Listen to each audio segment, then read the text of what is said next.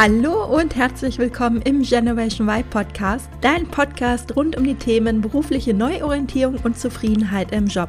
Ich bin Juliane Rosier und ich zeige dir, wie du montags wieder gerne aufstehst und dich auf die bevorstehende Arbeitswoche freuen kannst, anstatt zu denken, öh, wann ist endlich wieder Wochenende? Hallo und herzlich willkommen zu einer neuen Folge im Generation Y Podcast. In der heutigen Folge möchte ich mit dir über das Thema Culture Fit sprechen oder anders ausgedrückt, wie du die passende Unternehmenskultur für dich findest. Der Begriff Culture Fit bedeutet in Deutsch die kulturelle Übereinstimmung, also inwieweit passen du als Mitarbeiterin oder Bewerberin zu dem Arbeitgeber in Bezug auf eure jeweiligen Wertvorstellungen. Diesen Culture Fit dürfen wir nicht unterschätzen, denn er ist es, der dafür sorgt, ob wir uns in dem Unternehmen wohlfühlen oder nicht. Immer wieder kommt es vor, dass MitarbeiterInnen, die dachten, sie hätten ihren Traumjob gefunden, in der Probezeit wieder resigniert kündigen oder umgekehrt vom Unternehmen entlassen werden. Das liegt eigentlich nie an den fehlenden Fachkenntnissen, sondern fast immer am fehlenden Culture Fit. Das ist etwas, das die meisten von uns auch sehr schnell merken, wenn sie irgendwo anfangen zu arbeiten, ob es passt oder eben nicht. Wir entwickeln oft sehr schnell ein Bauchgefühl dafür, ob wir zu dem Unternehmen passen oder nicht. Wenn nicht, fühlt es sich irgendwie nicht stimmig an und wir fühlen uns fehl am Platz. Möglicherweise kennst du das auch, wenn du dich nach den ersten Tagen im neuen Job fragst, wo du denn hier gelandet bist und am liebsten die Hände über dem Kopf zusammenschlagen würdest. Vielleicht hast du meine letzte Podcast-Folge gehört, in der es um die Gründe ging, wann es sinnvoll sein kann, den Job zu wechseln. Einer der drei Gründe, die ich dir in der Episode vorgestellt habe, war der, dass deine persönlichen Werte in dem Job verletzt werden. Und die Werte eines Unternehmens bilden einen wichtigen Teil der Unternehmenskultur.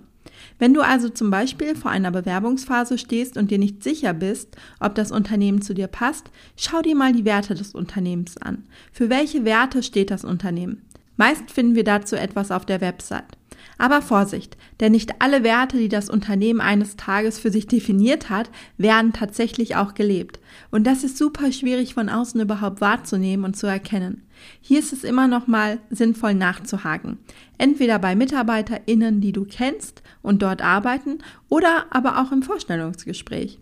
Versuche im Jobinterview alles aufzusaugen. Wie ist die Atmosphäre in dem Unternehmen? Wie reden die MitarbeiterInnen untereinander? Welche Gesichter ziehen sie? Gehen sie fröhlich durch das Gebäude oder ziehen alle ein langes Gesicht? Auch die Kommunikation im Bewerbungsprozess kann dir einen wichtigen Hinweis geben. Wie sind die E-Mails formuliert, um mit dir als Bewerber in, in Kontakt zu treten? Sind sie eher förmlich oder macht sich schon hier ein herzlicher und eher lockerer Umgangston bemerkbar? Schau dir auch nicht nur die Werte an, sondern geh ruhig noch einen Schritt weiter. Welches Warum verfolgt das Unternehmen? Wozu macht die Firma das, was sie tut? Was ist das große Ganze, was hinter dem Unternehmen steckt? Und wie passt das zu deinem persönlichen Warum? Auch hier gilt, dein Warum und das des Unternehmens müssen nicht immer haargenau das gleiche sein, aber sie dürfen sich auch nicht behindern oder gar ausschließen. Und du musst das Warum natürlich kennen. Nur wenn wir wissen, warum wir tun, was wir tun, können wir einen Sinn in unserer Arbeit erkennen und auch dann erst richtig zufrieden sein. Für mich sind aber nicht nur die Werte und das Warum ein Entscheidungskriterium, sondern auch der Wohlfühlfaktor. Wie wohl fühlst du dich an deinem Arbeitsplatz? Um diese Frage zu beantworten, spielen meist ganz banale Dinge eine Rolle, wie zum Beispiel die Kleidung oder die Büroeinrichtung. Frag dich, welcher Kleidungsstil von dir erwartet wird und in welcher Kleidung du gerne zur Arbeit gehst. Wenn in dem Unternehmen zum Beispiel vorgeschrieben ist, dass du einen Anzug oder ein Kostüm trägst, du dich darin aber total unwohl fühlst, wirst du dich auch bei der Arbeit nicht frei entfalten können. Du wirst viel lieber dorthin gehen, wenn du gerne einen Anzug trägst und das für dich auch irgendwie dazugehört dann wirst du dich wiederum in einem Unternehmen, in dem jeder kommen kann, wie er will und vielleicht Hoodie und Jeans trägt, nicht richtig wohlfühlen. Du kannst ja auch mal die Büroausstattung oder die Inneneinrichtung ansehen. Das ist genau das Gleiche. Manchen mag das nicht so wichtig vorkommen, aber wenn du zum Beispiel in einem altbackenen Büro sitzt und jedes Mal über die verstaubten Möbel aus den 80er Jahren den Kopf schüttelst, wird auch das dich nicht zur Höchstleistung anspornen, weil du einfach vielleicht ein stylisches Umfeld brauchst, um kreativ sein zu können. Du siehst, an solch eigentlich ganz banalen Dingen können wir schon feststellen, ob wir uns in dem Unternehmen wohlfühlen würden oder nicht. Ein weiteres Indiz kann die Zusammenarbeit im Team sein. Siezt man sich in dem Unternehmen oder duzt man sich? Wie ist der Umgang untereinander? Ich kann da echt ein Lied von singen. Ich habe während meines Masterstudiums mal ein Praktikum in einer großen Unternehmensberatung gemacht und davor hatte ich schon einige Jahre Berufserfahrung gesammelt und schon mehrere Konzerne kennengelernt. Und obwohl die meisten dieser Unternehmen durchaus konservativ waren, herrschte unter den MitarbeiterInnen immer ein lockerer Umgangston und ein, ja, guter Zusammenhalt im Team. In der Unternehmensberatung war das aber komplett anders.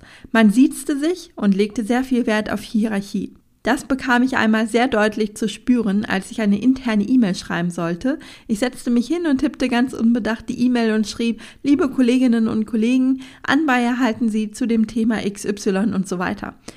Nichtsahnd sendete ich die E-Mail ab und es dauerte nicht lange, da bekam ich einen Rüffel von der Abteilungsleiterin, dass ich beim nächsten Mal doch bitte sehr geehrte Damen und Herren schreiben sollte und meine Anrede sehr unpassend war. Die Botschaft war klar.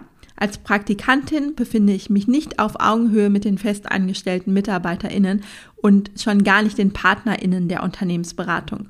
Das fand ich ehrlich gesagt schon sehr befremdlich und kannte ich auch aus meinen vorherigen Unternehmen nicht, bei denen ich gearbeitet habe, so dass mir dann schnell klar war, dass das kein Unternehmen ist, bei dem ich auf Dauer glücklich werde.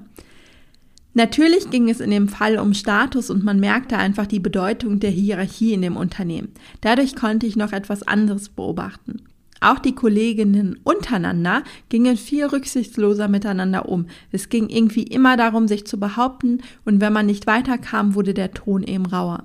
Ich habe mich damals wirklich total unwohl gefühlt und kann dir wirklich nur ans Herz legen, da im Bewerbungsprozess drauf zu achten. Wichtig ist, dass es sich für dich stimmig anfühlt.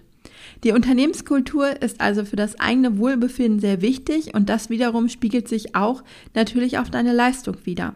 Wenn du dich wohlfühlst und so sein kannst, wie du bist, wirst du vermutlich eine bessere Leistung abliefern, als wenn du total unzufrieden bist und dich eigentlich am liebsten wegbeamen möchtest. Zum Schluss würde mich interessieren, welche Erfahrungen du in der Hinsicht gemacht hast und was für dich die ausschlaggebenden Kriterien sind, warum du dich bei einem Arbeitgeber wohlfühlst oder eben auch nicht. Ich würde mich wirklich richtig freuen, wenn du mir davon berichtest und mir entweder in den sozialen Medien schreibst oder mich direkt per E-Mail an mail.julianerosier.de kontaktierst. In der Mail kannst du mich natürlich auch sehr gerne duzen. Bis zum nächsten Mal, deine Juliane. Vielen Dank fürs Zuhören. Ich hoffe, dir hat die Folge gefallen und du konntest den ein oder anderen Impuls für dich mitnehmen. Wenn du weitere Anregungen für mehr Zufriedenheit im Job möchtest, dann abonniere gerne diesen Podcast und folge mir auf Instagram.